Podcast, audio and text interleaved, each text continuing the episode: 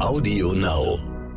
Also etwas überspitzt gesagt gab es früher in jedem Dorf einen Verschwörungstheoretiker und der wurde von den anderen meistens ausgelacht. Jetzt können sich 20.000 Verschwörungstheoretiker in einem Forum, in einer geschlossenen WhatsApp-Gruppe, auf einem YouTube-Kanal treffen, können sich austauschen, können sich selbst verstärken, können sich äh, sozusagen in eine Echokammer begeben und sich immer weiter hochschaukeln und ihre anfängliche Skepsis immer stärker werden lassen.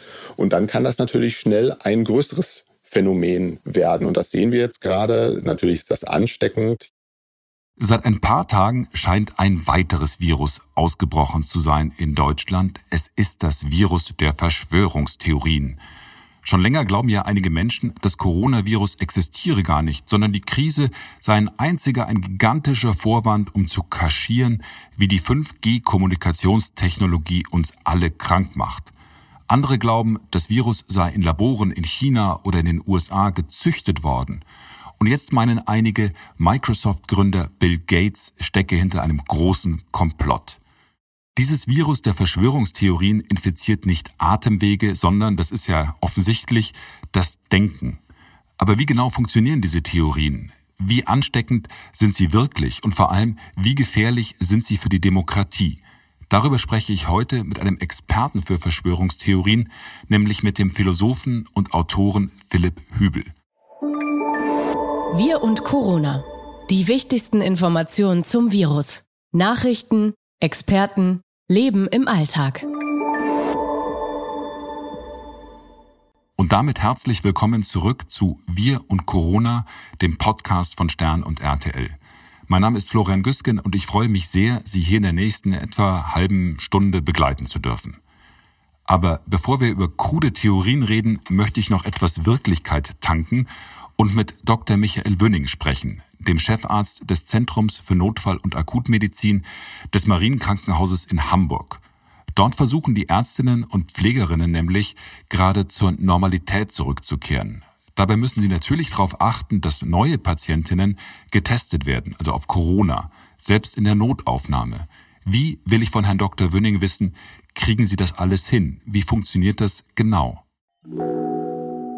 Hallo, Herr Dr. Wünning. Moin, Herr Güsken. In Ihrer Klinik soll ja jetzt wieder sowas wie Normalität einkehren, aber normal, das heißt ja gerade, dass man sich gegen eine Corona-Infektion vor allem schützen muss.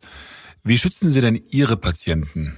Ja, wir haben uns das natürlich auch genau überlegt und wir haben in den letzten Wochen schon bestimmte Patientengruppen, die entweder selbst Gefährder und Gefährdete sein können. Das heißt, die aus Bereichen kommen, wo man vermehrt Corona-Infektionen hat, wie zum Beispiel Altenheime abgestrichen. Aber auch Patienten, die ein gewisses Risiko haben, weil sie wenig Abwehrkräfte haben, also ein geschwächtes Immunsystem, die auch abzustreichen und zu schützen, weil wenn in solchen Bereichen eine Infektion wäre, hätten diese Patienten ja, weniger Gegenwehr als vielleicht andere. Das sind bei uns die onkologischen, also die Krebspatienten, wenn man das so umgangssprachlich sagen darf. Die haben wir schon sehr längst abgestrichen, wenn wir sie planen konnten bei Aufnahme und haben sie so lange isoliert, bis wir dann sicher waren, dass eine Covid-Infektion ausgeschlossen ist. Nun gibt es bundesweit eine Verfügung, dass Patienten halt abgestrichen werden sollen. Die ist auf Länderebene, wie es in unserem Föderalismus ist, halt immer ein bisschen anders auszulegen.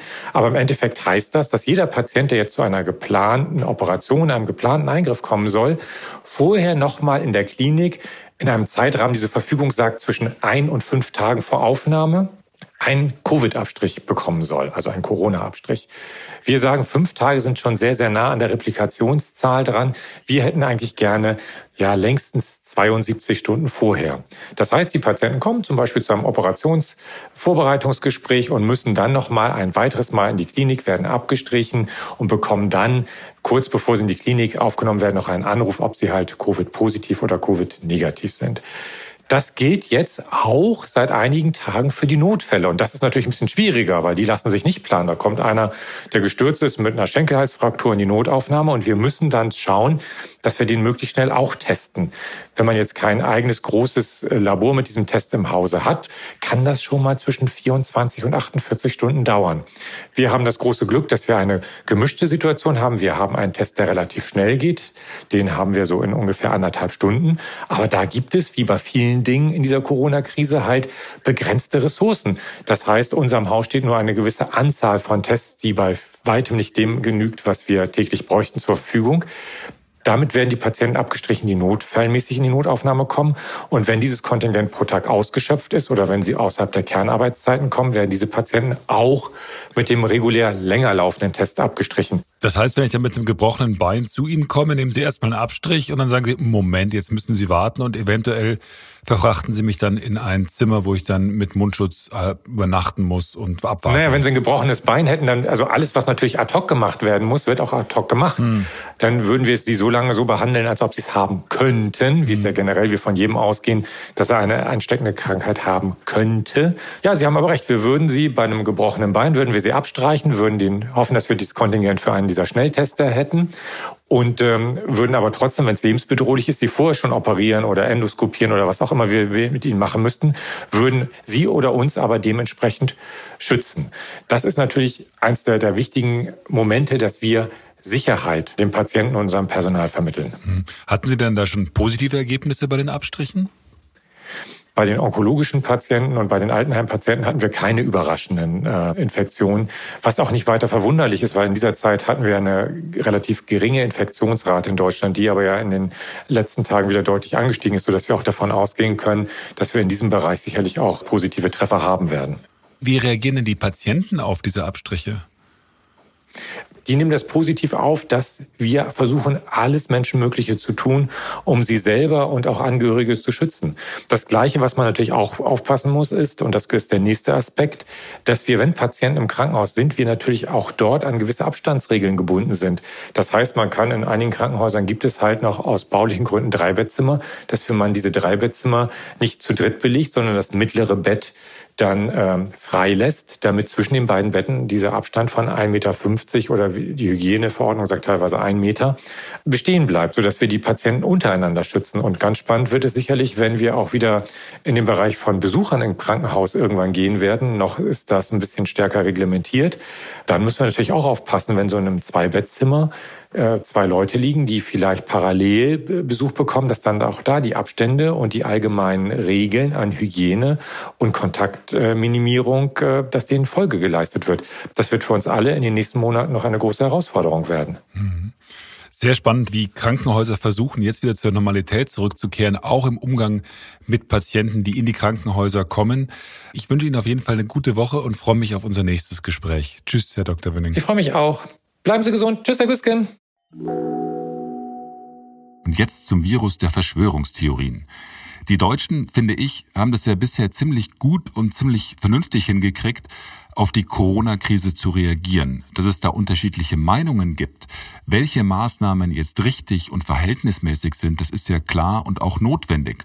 Auch dass demonstriert wird, ist richtig und muss jetzt wieder möglich sein. Aber bei manchen scheint die Vernunft dennoch arg zu bröckeln, finde ich.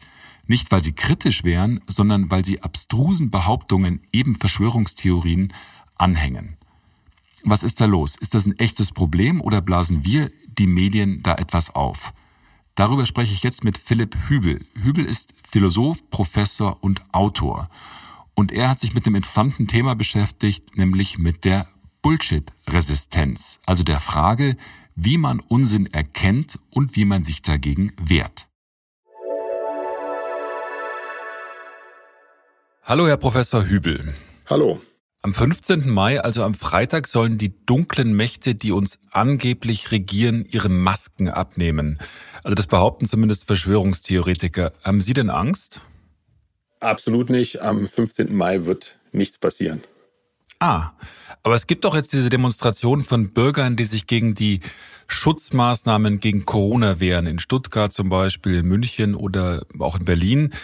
Das scheint ja eine ziemlich milde, eine, eine ziemlich wilde Mischung aus Leuten zu sein, die die Maßnahmen zum einen als unverhältnismäßige Eingriffe in Freiheiten begreifen, aber eben auch aus rechten Verschwörungstheoretikern und Impfgegnern.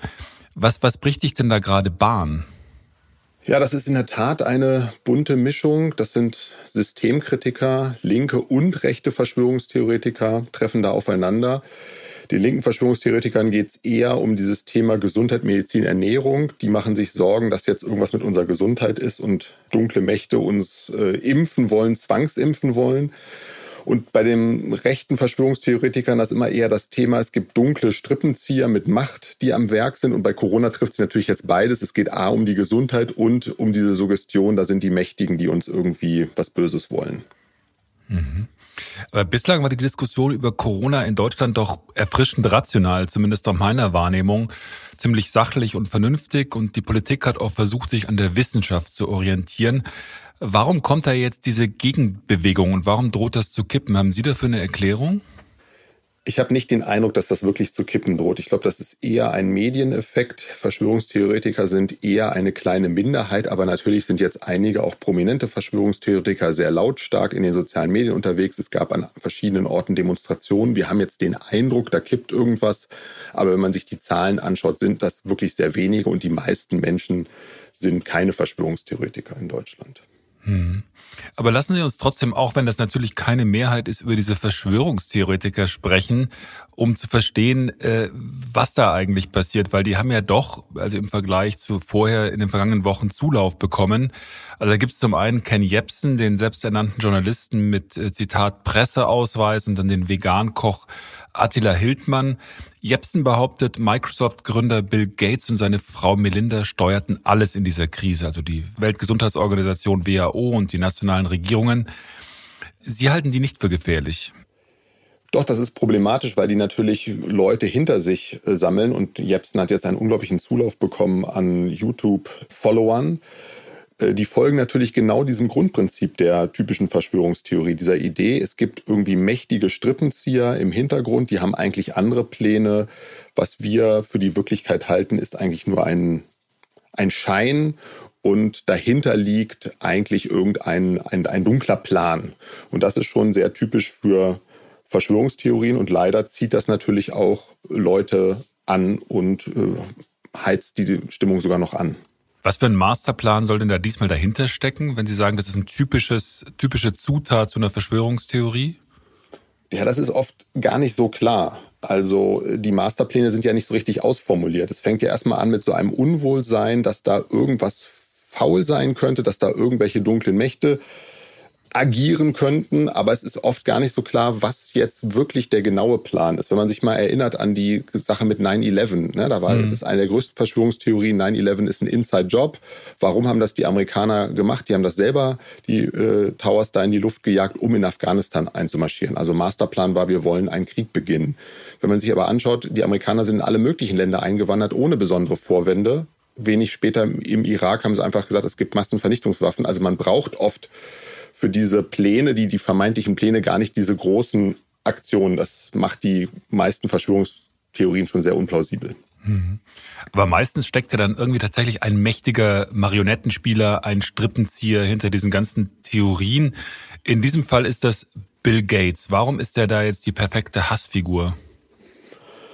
Weil Verschwörungstheoretiker haben immer so die Vorstellung, es gibt dunkle Eliten, eine kleine Gruppe von Mächtigen. Sie selber fühlen sich typischerweise machtlos, äh, haben das Gefühl, sie haben wenig Einfluss auf die Welt, sie fühlen sich irgendwie ausgeliefert und suchen jetzt nach äh, dieser einen Gruppe. Und das können dann die CIA sein, die Freimaurer, die Illuminati, irgendwelche ominösen Gruppen, aber eben auch Einzelpersonen. George Soros war es lange, Bill Gates. Das sind beides reiche Männer, mächtige Männer und die eignen sich besonders gut. Und natürlich hat sich Bill Gates jetzt auch eingemischt. Er hat über Pandemien selber etwas gesagt. Er ist beteiligt an äh, Unternehmungen, jetzt Impfstoffe zu entwickeln. Da findet man dann sehr, sehr schnell eine Verbindung zwischen sozusagen diesem Einsatz und dem vermeintlich dunklen Plan. Mhm.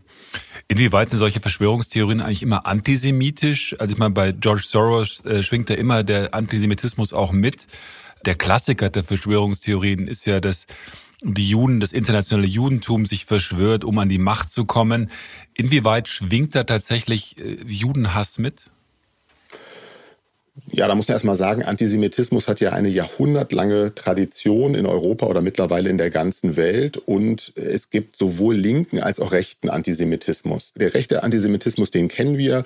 Der ist typisch, der sagt, Juden sind minderwertig und denen ist alles zuzutrauen. Die bringen vielleicht auch die Krankheiten. Und äh, wenn sie mächtig sind, dann ist das oft eine Rationalisierung, dass man sagt, oh, sie, sie missbrauchen ihre Macht für etwas Böses.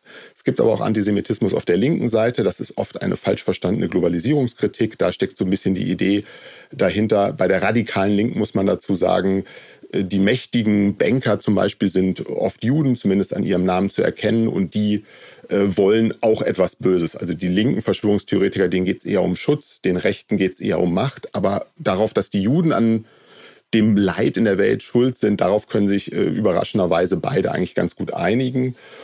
Und diese Themen sind auch schon so oft wiederholt worden, dass sie fast so eine Signatur der Verschwörungstheorien sind. Also sehen Sie dahinter jetzt auch bei den momentanen Verschwörungstheorien und bei den Argumenten und bei der Struktur dieser Argumente, die da vorgebracht werden, tatsächlich auch eine, eine Spur von Antisemitismus oder ist das noch zu früh zu sagen? Ich habe das jetzt noch nicht speziell noch nicht gesehen, aber das lässt nicht lange auf sich warten. Wenn man sich schaut, äh, Verschwörungstheorien sind sehr viel stärker am rechten Rand verbreitet. Am rechten Rand gibt es das sehr autoritäre Denken, das fremdenfeindliche Denken. Da ist Antisemitismus sehr, sehr viel stärker verbreitet als in der Mitte der Gesellschaft. Und das vermischt sich oft sehr stark. Insofern ist es wahrscheinlich nur noch eine Frage der Zeit, bis auch die äh, antisemitischen Themen sich vermengen mit dieser Covid-Verschwörungstheorie. Sie haben sich ja auch mit den psychologischen Mechanismen von Verschwörungstheorien befasst. Bei was für einem Typ Mensch funktionieren denn Verschwörungstheorien besonders gut? Ja, die Psychologen haben da schon ziemlich viel dazu erforscht. Die Verschwörungstheoretiker fangen eigentlich an wie Wissenschaftler oder auch Philosophen, indem sie sagen, die herrschende Auffassung könnte vielleicht falsch sein. Also sie haben erstmal einen kritischen Anfangsimpetus, sie fangen kritisch an, aber dann schießen sie oft über das Ziel hinaus. Und man kann zwei Merkmale eigentlich ausmachen. Kognitive Merkmale, die etwas über den Denkstil aussagen und emotionale Merkmale, die eher etwas zur Motivation oder zur Verfasstheit aussagen. Und auf dieser kognitiven Seite muss man sagen, Verschwörungstheoretiker im Mittel, das ist, gilt nicht für alle, aber für, für die meisten gilt, sie haben eher einen etwas niedrigeren Bildungsstand, sie glauben eher an etwas Übernatürliches, sie neigen zu extremen Ansichten und können nicht so gut wissenschaftlich, statistisch denken. Das macht sie erstmal anfällig für bestimmte Arten von Verschwörungstheorien. Aber das alleine ist noch nicht der Grund. Es gibt auch noch diese emotionale Seite. Ich hatte das schon erwähnt. Sie fühlen sich oft machtlos, unterlegen, entfremdet, haben das Gefühl, sie sind sozial ausgeschlossen und können wenig ausrichten. Und da ist sich die Forschung uneinig, aber da könnte es verschiedene Mechanismen geben. Einmal gibt es eine Rationalisierung der eigenen Situation. Also wenn es mir schlecht geht, suche ich nicht vielleicht die Schuld bei mir oder den abstrakten Umständen, sondern möchte es jetzt einer Person oder einer Gruppe zuschreiben. Also ist eine Art Begründung, Scheinbegründung, rückblickende Scheinbegründung für die eigene schlechte Situation. Das ist das eine. Und das zweite ist aber auch so eine Art Überlegenheitsgefühl, wenn ich mich jetzt unterlegen fühle und nicht besonders einflussreich und plötzlich habe ich dann so ein Geheimwissen, so ein Verschwörungswissen und sage, ey, ihr seid alle doch die die Schafe, ihr seid äh, verblendet, ihr versteht gar nicht, was da losgeht. Ich habe dieses Wissen aufgedeckt, ich habe ein, ein besonderes Wissen, was die anderen nicht haben. Das scheint auch ein Mechanismus zu sein, sich selber aufzuwerten durch dieses Verschwörungswissen. Aber das ist nicht der, natürlich nicht der ein, alleinige Grund. Es gibt auch gebildete Verschwörungstheoretiker in verschiedenen Bereichen. Oft sind es die, die eine Bewegung dann antreiben, die die Vorträge halten, die öffentlich auftreten. Das sind ja oft Menschen mit, äh, die promoviert sind, die in einem bestimmten Fach gearbeitet haben, die auch eine gewisse Eloquenz haben, die das an den Mann bringen können. Denen fehlt aber trotzdem oft dieser naturwissenschaftliche Denkstil, der sagt, äh, ich versuche systematisch und kritisch alles zu sehen. Also sie sehen die andere Seite kritisch, wollen aber dieses kritische Falsifizierende, also dass man sagt, vielleicht könnten meine eigenen Auffassungen auch falsch sein, nicht auf sich selber anwenden. Mhm. Es war jetzt am vergangenen Wochenende ziemlich auffällig, da hat sich auch eine Gruppe katholischer Bischöfe zu Wort gemeldet mit so einem dreiseitigen Schreiben, in dem es heißt, dass es, Zitat, Kräfte gibt, die daran interessiert sind, in der Bevölkerung Panik zu erzeugen. Und da ist auch vom Auftakt einer Weltregierung die Rede. Das klingt ja schon ziemlich verschwörungstheoretisch und widerspricht so ein bisschen dem, dass Sie sagen, das sind im Prinzip viele Leute, die nicht so gebildet sind, sondern es sind ja Bischöfe. Finden Sie das erstaunlich, dass die da plötzlich mitmachen? Also es sind nicht viele Deutsche dabei, aber äh, ist ja schon. Ja, es hat mich schon überrascht, aber wie gesagt, Bildung allein schützt noch nicht vor Verschwörungstheorien. Dieser kritische, rationale Denkstil, der kommt noch dazu. Und äh, das Negative ist, dass die jetzt das geschrieben haben. Das sind jetzt Bischöfe sind natürlich einflussreich. Sie, wenn die das verbreiten in ihrer Gemeinde, können sich davon andere anstecken lassen. Das ist der negative, die negative Seite. Auf der anderen Seite haben auch sehr viele katholische Bischöfe gesagt, dass das absoluter Unfug ist und das ganz klar sich davon distanziert. Mhm. Auch das kann man nicht verhindern, dass jemand, äh, wenn er gebildet ist, äh, trotzdem verschwörungstheoretischen Gedanken anhängt. Aber können Sie mir mal erklären, warum man Verschwörungstheoretiker, das ist jetzt mir äh, aufgefallen, eigentlich auch Aluhüte nennt? Was hat das damit zu tun? Ich glaube, das ist hauptsächlich ironisch gemeint. Da steckt so ein bisschen die Idee dahinter, dass jemand, der glaubt, es gibt fremde Strahlen, die auf ihn einwirken oder Telepathie, dass man sich dann vielleicht durch einen Aluhut schützen kann. Und mittlerweile ist das so ein bisschen stellvertretend, ironisch, satirisch gemeint für alle, die so eine verschwörungstheoretische Paranoia haben, dass man die dann als Aluhüte bezeichnet. Hm. Sie haben ja vorhin beschrieben, was für ein Typus besonders anfällig sein könnte für Verschwörungstheorien. Äh, das deckt sich ja ziemlich mit dem Typus, der eigentlich auch für rechtsradikale Ideen anfällig ist. Sind so Verschwörungstheorien eigentlich auch ein Männerding? Ja, das kann man eindeutig sagen. Sie sind häufiger verbreitet bei Männern, eher bei jungen Männern. Und es gibt diese Überschneidung zwischen rechten Denken und verschwörungstheoretischem Denken. Es gibt Verschwörungstheorien am linken und am rechten Rand. Wenn man sich aber den Hauptteil der Verschwörungstheorien anschaut, die sind auf der rechten Seite zu finden. Und das sind Männer, auch eher Männer. Und es sind auch Männer, die sehr autoritär denken und sehr gerne andere dominieren wollen. Dann denkt man erstmal, hm, das ist komisch, weil die kritisieren ja gerade, dass die Autorität, sozusagen die Macht an der falschen Stelle liegt. Sie sagen ja, wir werden von dunklen Mächten kritisiert. Sie haben aber grundsätzlich nichts gegen Macht. Sie glauben nur, die Macht liegt in den Händen der Falschen. Sie hätten gerne selber die Macht. Also sie wollen selber gerne autoritär sein. Sie wollen selber gerne andere dominieren. Und ihr Thema ist es, dass die falschen Leute, wie gesagt, die Zionisten oder die Rothschilds oder wer auch immer, die CIA, dass die die Macht in der Hand haben. Hm.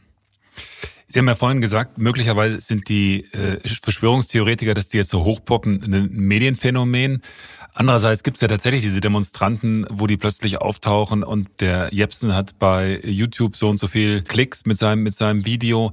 Wie erklären Sie sich denn, dass das jetzt plötzlich so hochpoppt, diese Verschwörungstheoretiker? An welchem Punkt sind wir da gerade? Durch die digitalen Medien kann man natürlich Informationen sehr viel schneller teilen und verbreiten. Also etwas überspitzt gesagt gab es früher in jedem Dorf einen Verschwörungstheoretiker und der wurde von den anderen meistens ausgelacht. Jetzt können sich 20.000 Verschwörungstheoretiker in einem Forum, in einer geschlossenen WhatsApp-Gruppe, auf einem YouTube-Kanal treffen, können sich austauschen, können sich selbst verstärken, können sich äh, sozusagen in eine Echokammer begeben und sich immer weiter hochschaukeln und äh, ihrer, ihr sozusagen ihre anfängliche Skepsis immer stärker werden lassen. Und dann kann das natürlich schnell ein größeres Phänomen werden. Und das sehen wir jetzt gerade. Natürlich ist das ansteckend. Alle, die das, das Gefühl haben, hier stimmt doch was nicht mit den Maßnahmen, die sind vielleicht auch zu scharf und da wird zu wenig kritisiert. Die finden da jetzt plötzlich eine Heimat bei Leuten, die sagen, da steckt noch ein großer böser Plan dahinter. Und das kann ich natürlich dann auch von der digitalen Sphäre übertragen in die analoge, in die echte Welt, nämlich durch solche Demonstrationen, die wir jetzt gesehen haben in Stuttgart, Berlin und so weiter. Also ist es Facebook, Telegram oder YouTube, die die Verschwörungstheoretiker groß machen? Das ist auf jeden Fall ein Verstärkungseffekt. Man kann es einfach sich klar machen. Vor 30 Jahren wäre es einfach schwer gewesen, deutschlandweit die Leute zu rekrutieren. Man hätte ja Briefe schreiben müssen, äh, Flugblätter verteilen müssen.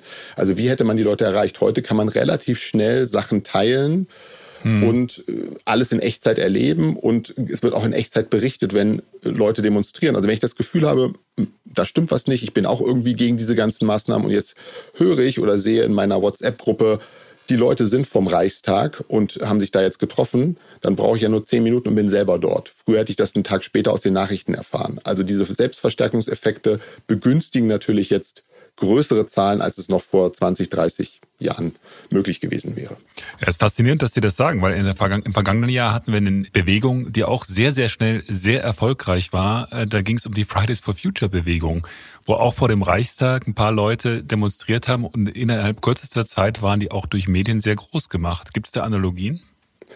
Ja, das sind natürlich zwei Seiten derselben Medaille. Beides sind Phänomene unserer digitalen Zeit. Beiden geht es um eine moralische Identität. Den Fridays for Future Leuten geht es vor allen Dingen um Fürsorge, also Schutz, Solidarität, nicht nur mit den anderen Menschen, sondern vor allen Dingen mit der Natur mit moralischen Prinzipien. Ja, wir schützen die Natur und wir schützen unseren Lebensraum. Die große Gefahr droht in 10 oder 20 Jahren, wenn wir unser Lebensstil nicht ändern. Mit so einer Botschaft, einer moralischen Botschaft, kann man gut Leute motivieren und dazu bringen, zu demonstrieren. Auf der anderen Seite gibt es wie gesagt, eher am rechten Rand, auch eine Bewegung, die eine moralische Identität hat, eine moralische Motivation, nämlich uns soll unsere Freiheit genommen werden, wir werden unterdrückt, das sind totalitäre Prinzipien sind da am Werk und auch damit kann man Leute medial sehr schnell äh, für sich gewinnen. Also sie sind in dem Punkt sind diese beiden Bewegungen vergleichbar.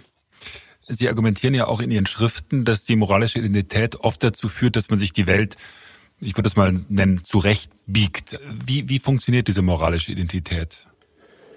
Ja, das ist eine sehr erschütternde Erkenntnis aus den letzten 20 Jahren Psychologie. Also ich habe ja schon gesagt, wenn man einen rationalen, kritischen Denkstil hat, ist man ja normalerweise gegen bestimmte Kurzschlüsse gefeit, geschützt, also wenn man statistisch mathematisch denken kann.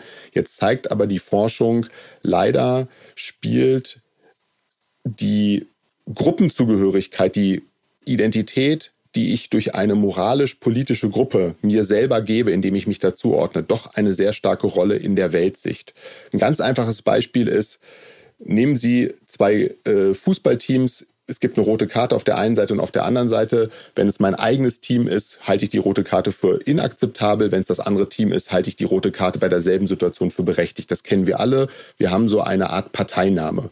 Und jetzt zeigen die Forscher, das geht aber so weit, dass die Leute nicht mehr mathematisch denken können und auch nicht mehr Argumente verstehen, sobald es um ein Thema geht, das zu ihrer eigenen Identität gehört. Das kann sowas sein wie Einwanderung, Abtreibung, Gerechtigkeit, Freiheit. Also wenn Sie da eine bestimmte Position haben, egal wie dann die Daten sind, es fällt Ihnen extrem schwer, sie zu akzeptieren, wenn sie der eigenen Identität widersprechen. Das ist ja so ein bisschen das Pippi Langstrumpf-Prinzip. Ich mache mir die Welt so, wie sie mir gefällt. Ja, wir, so kann man das gut zusammenfassen. Wir, wir haben das in den USA, dieses Phänomen ja massiv, die Polarisierung dort in Rechte und Linke.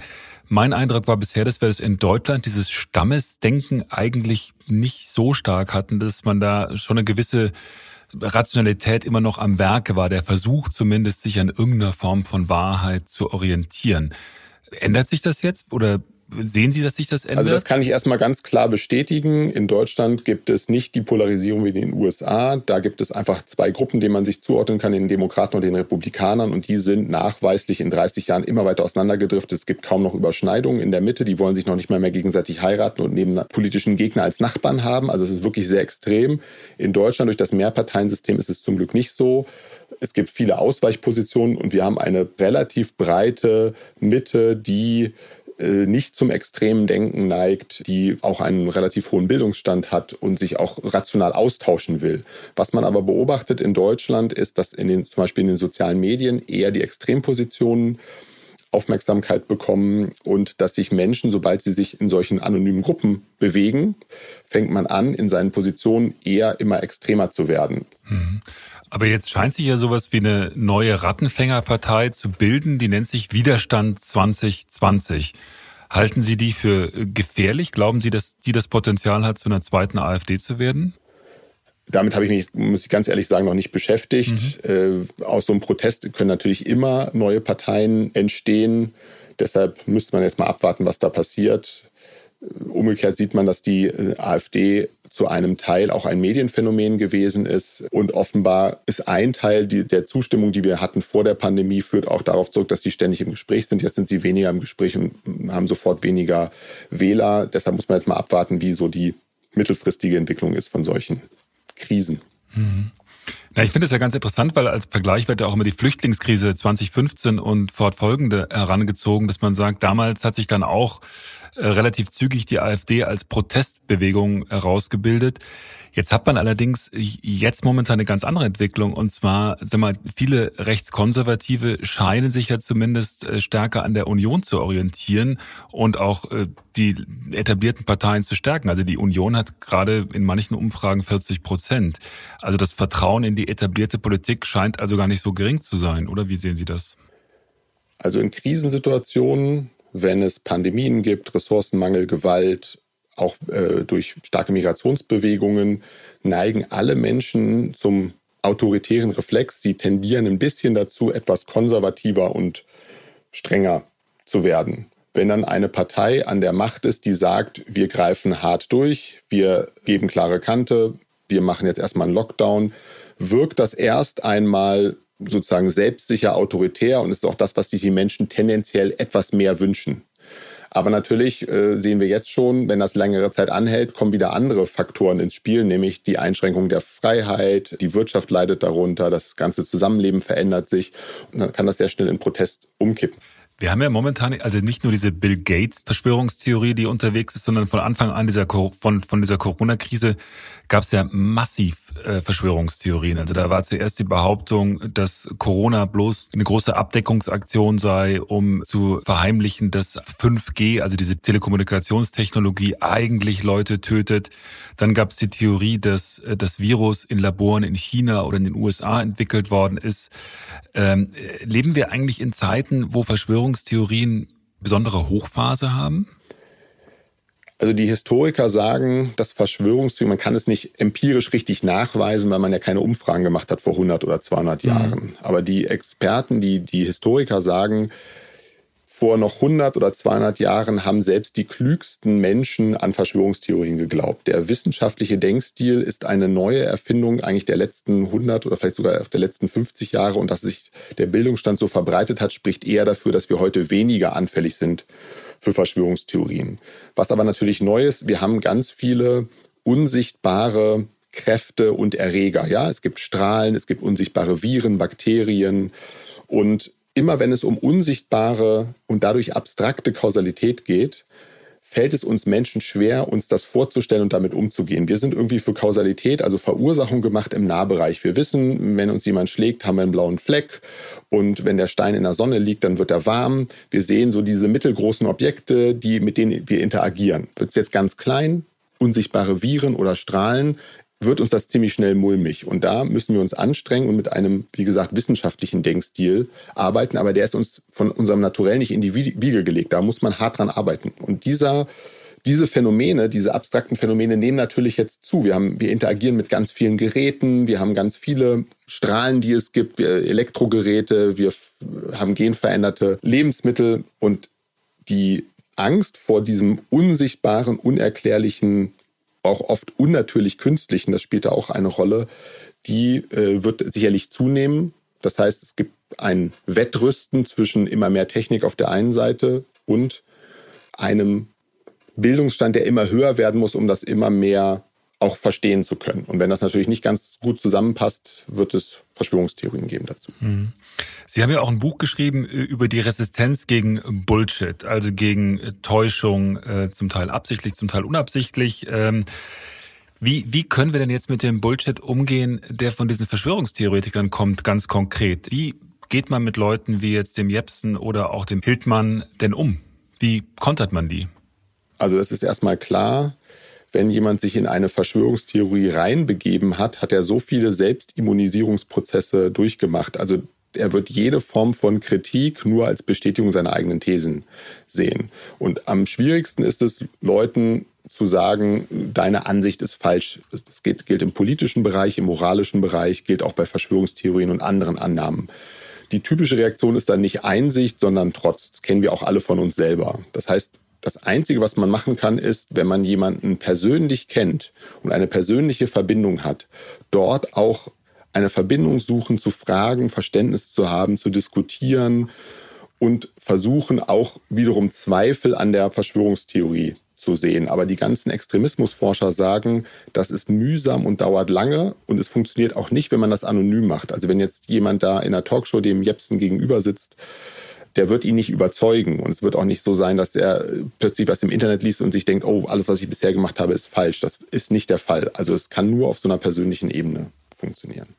Dann muss man Leuten klar machen, dass Irrtümer nicht zeigen, dass die Wissenschaft falsch ist, sondern dass Irrtümer zur Wissenschaft dazugehören und die Irrtumskontrolle, die Selbstkontrolle in die Wissenschaft eingebaut ist. Die Wissenschaftler publizieren etwas, sie finden etwas heraus, aber sie sind Fallibilisten. Das heißt, sie sagen, alles, was wir für Wissen halten, ist vorläufig. Wenn mir jemand kommt und zeigt, das stimmt nicht, ich habe hier andere Daten, ich habe besser gemessen, dann verwirft man das wieder. Und diese Haltung, die die Wissenschaft hat, die haben Verschwörungstheoretiker typischerweise nicht. Sie sagen nicht, oh, jetzt habe ich mich geirrt, stimmt, es sprach doch viel mehr für das andere gibt aber noch viele andere typische Denkfehler. Man müsste die dann wirklich einzeln durchgehen. Also Menschen neigen zum Beispiel dazu, von Einzelfällen auf die Allgemeinheit zu schließen. Also ein kalter Winter und die Leute sagen, es gibt keinen Klimawandel. Einzelbeispiele, einzelne Fehler widerlegen aber nicht eine ganze wissenschaftliche Theorie. Hm. Sie haben ja auch über den Zusammenhang, habe ich gelesen, zwischen Worten und Taten geschrieben. Das interessierte mich noch, denn jetzt gab es bei den ganzen Demonstrationen von diesen Gegnern der äh, Maßnahmen gegen Corona äh, auch Übergriffe auf Journalisten. Wie schnell werden denn so Worte zu Faustschlägen und dann vielleicht sogar irgendwann zu Kugeln? Also ich glaube, dass Worte in der Diskussion überschätzt werden. Das wird Sie jetzt wahrscheinlich überraschen. Aber man kann ja erstmal grundsätzlich sagen, damit ich überhaupt auf irgendeine Idee komme, muss ich ja mal mich darüber ausgetauscht haben, was gehört haben, was gelesen haben. Also die meisten Informationen, die ich über die Welt habe, habe ich nun mal über Worte bekommen. Das heißt, genauso wie Drosten als Wissenschaftler über Worte und Texte sein Wissen bekommen hat, hat auch ein Verschwörungstheoretiker irgendwo mal was gelesen und was gehört und sich ausgetauscht und ist dann immer mehr ein Verschwörungstheoretiker und vielleicht auch im Extremfall sogar ein Gewalttäter geworden. Und ich glaube, Worte sind eher die Schalter, die einen Mechanismus einschalten, aber es sind nicht die direkten Auslöser oder zumindest wenn man so redet, als seien die Worte, die Diskurse jetzt die Auslöser, dann vergisst man, dass, wie wir schon vorhin gesagt haben, eine bestimmte Mentalität, eine bestimmte Neigung bei Leuten eher dazu führt, dass sie Gewalttäter werden. Also rechtes Denken und Verschwörungstheorie, haben wir auch schon gesagt, trifft sich oft in einer unguten Weise und äh, diese ganze Sache mit da sind die Fremden an der Macht, äh, äh, da gibt es welche, die haben die, Fal die, sozusagen die Falschen haben die Autorität. Das trifft sich dann mit einem Naturell, bei dem, wie gesagt, auch eher bei Männern, die selten offen für neue Eindrücke sind, wenig Mitgefühl haben, oft ein sehr rigides Weltbild haben, auch oft sehr gefühllos sind und dieses Gefühl haben, sie haben keine Macht. Und erst wenn das zusammenkommt und dann das Gefühl entsteht, die Falschen sind an der Macht, ich habe keine Macht und man muss doch was tun, das ist eine Verschwörung. Wenn man sich das dann ideologisch lange genug einredet, dann plötzlich kippen dann einige oben und sagen, ich muss wirklich die Leute jetzt befreien, ich muss jetzt wirklich zur Gewalt, Gewalt anwenden, um ja, mein edles, höheres Ziel durchzusetzen. Aber da kommt, wie gesagt, sehr viel Psychologie zusammen, sodass die Worte dann eher so der Art wie so ein Kippschalter sind, die das, diesen Mechanismus dann auslösen. Mhm. Also vielen Dank für diese Erläuterung zu den gerade Mechanismen der Verschwörungstheorien. Das fand ich hochinteressant und wahrscheinlich muss man da relativ genau gucken, was da jetzt in den nächsten Tagen und Wochen passiert. Vielleicht auch am 15. Mai. Was machen Sie denn am 15. Mai? Haben Sie da Pläne und darüber hinaus? Ich sitze wie immer die meiste Zeit an meinem Schreibtisch und lese und schreibe und werde beobachten, was da draußen passiert. Wunderbar. Da wünsche ich Ihnen dabei viel Spaß und viel Erfolg und freue mich, wenn wir vielleicht nach der Krise dann nochmal sprechen können. Danke. Ja, vielen Dank. Tschüss. So, und zum Schluss, nach all diesen finsteren Verschwörungstheorien, wünsche ich Ihnen nun einen richtig schönen, hellen Tag. Dass politisch über den richtigen Weg aus dieser Krise gestritten wird, hat ja durchaus auch etwas Belebendes. In diesem Sinn, alles Gute, bis zum nächsten Mal. Tschüss. Wir und Corona. Die wichtigsten Informationen zum Virus. Nachrichten, Experten, Leben im Alltag.